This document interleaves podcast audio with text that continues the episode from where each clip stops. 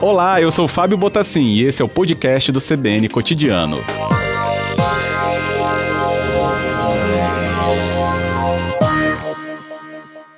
Boa tarde, Magali, bem-vinda.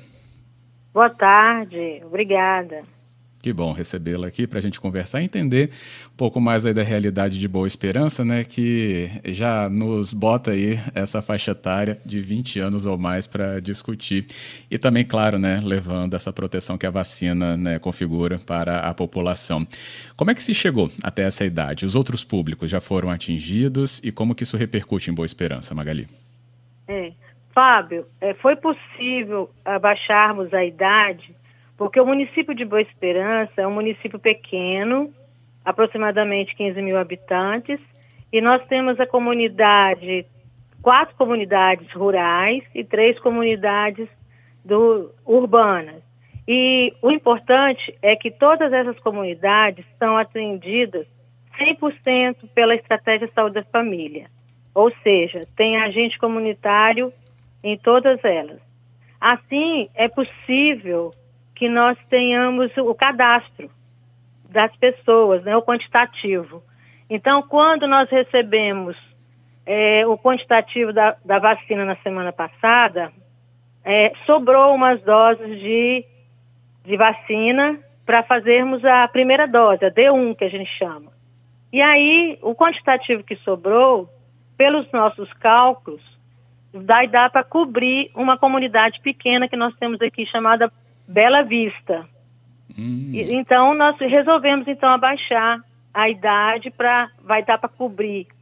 Um outro ponto importante é que a população de Boa Esperança ela aderiu muito bem à vacina, de forma que toda a idade, todos de 30 anos acima, já foram contemplados. Alguns que porventura não fizeram, Uns estavam internados, outros tiveram Covid, estavam esperando a, um período de 30 dias, outros é, tiveram que tomar da influenza, então nós temos que esperar 15 dias. Então, esses eventuais que não conseguiram tomar, todo dia na unidade nós temos é, ofertado pela manhã para essas pessoas remanescentes, né, que não conseguiram ah. tomar. Uhum. Muito legal. É, é, justamente havia né, essa, essa curiosidade, eu vou chamar de curiosidade para a gente, né, sobre essa questão de quem estava sendo atendido dessa faixa etária é, pela estratégia da cidade, né, que acaba sendo bem particularizada aí, dependendo da região. Então, é, tem essa, esse, esse distrito, então mais rural, né, para essa população e... dos 20 mais que é Correto. o primeiro atendido. Então não está aberto totalmente para todo mundo, né? Vocês têm esse, essas informações é. já elencadas por causa da saúde da família e conforme então isso, isso avançar e a vacina for fornecida, vocês vão atrás então desse público. Certo. E esse, isso facilita muito o nosso trabalho, por ser município pequeno e ele está dividido em, em distritos. E aí nos torna fácil essa cobertura de 100%, fácil fazermos isso, certo? Certíssimo. Aí assim que as, as vacinas forem chegando, nós vamos ver a mesma coisa, o mesmo raciocínio. A quantidade que vem é a quantidade que nós vamos ver qual comunidade que possamos fazer 100% daquela comunidade. De forma que quando atingirmos todas as sete comunidades, todos já vão ter vacinado. Uhum. Então, é, Magali, nesse caso, adianta, por exemplo, né, isso repercutir né, por causa da faixa etária, né? Pinheiros, Conceição da Barra, Nova Venécia, ninguém vai ser atendido assim, né, de porta aberta. Então, pela estratégia, vocês já é, têm tudo identificado. Isso. Ah, é, foi muito bom você falar isso, porque é, como nós temos já o público definido, é, nós não podemos, e a quantidade de doses já é proporcional a esse público, nós não podemos estender para públicos né, de outra localidade. É, embora alguns vizinhos né, perto, no final da vacina do dia, para otimizarmos as doses daquele dia, nós possamos né, nos vidros, é, otimizar a dose restante. Como sim, a vacina sim. vai de 13 horas até as 19 horas, para justamente atender esse público que trabalha, nós vamos, assim, no final, as doses que sobrarem no frasco, nós podemos passar para outra pessoa, mas são poucas, né? Uhum. Não são muitas doses. Isso nós podemos fazer, mas passar para vacina para um município, alguém vem de outro município ou de outra área, vai nos comprometer se fizermos isso.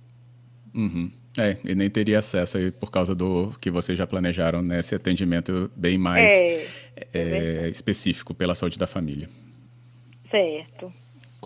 Ótimo. É, eu estava olhando aqui os últimos números né, de Boa Esperança, até para o nosso ouvinte aqui da CBN também entender, é, e aí você pode me lembrar se algum não estiver nesse patamar, mas é, Boa Esperança teve 43 óbitos né, já da Covid, mas como você bem lembrou, com uma população pequena né, e uma pandemia é né, que se espalha muito rápido, o impacto disso na comunidade é muito é expressivo, muito. né, Magali? É, é expressivo sim, é expressivo. Mas nós já estamos na, na, na situação mais tranquila agora.